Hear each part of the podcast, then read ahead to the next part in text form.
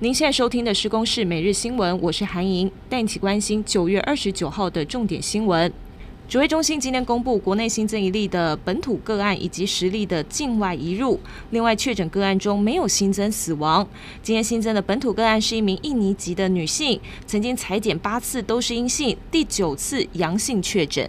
新北市三峡恩主公医院对二十五个人施打未稀释的辉瑞 BNT 疫苗原液。昨天是新增一个人预防性住院，目前共十个人住院。市府卫生局跟院方今天表示，监测二十五人健康状况是正常。而新北市卫生局指出，整体的事件有专案小组在调查当中，本周渴望就会有调查结果出炉。国发会主委龚明鑫今天表示，今年的经济成长率极有可能超过百分之六，因此希望基本工资调涨的幅度可以大一点。如果确定调涨，政府也拟针对疫情受创内需产业提出配套措施，协助吸收额外的成本。澎湖有不少民众皮肤出现了奇痒无比的红疹，纷纷到皮肤科来就诊，也引起游客恐慌。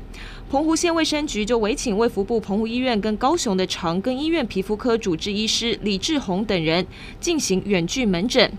李志宏今天表示，患者出现红疹部位都是在穿衣服容易暴露在外的手臂、颈部等地方，评估可能是毛毛虫皮肤炎。日本自民党新任总裁今天出炉，由曾经担任外务大臣等要职的岸田文雄当选，接下来将被指名为第一百任的首相。而岸田对台湾加入 CPTPP 表示欢迎，认为台湾是日本在经济等方面的重要伙伴。外交部也对此表达诚挚的祝贺，期盼日本自民党未来在岸田总裁的领导下，继续推动台日全方位友好实质合作关系。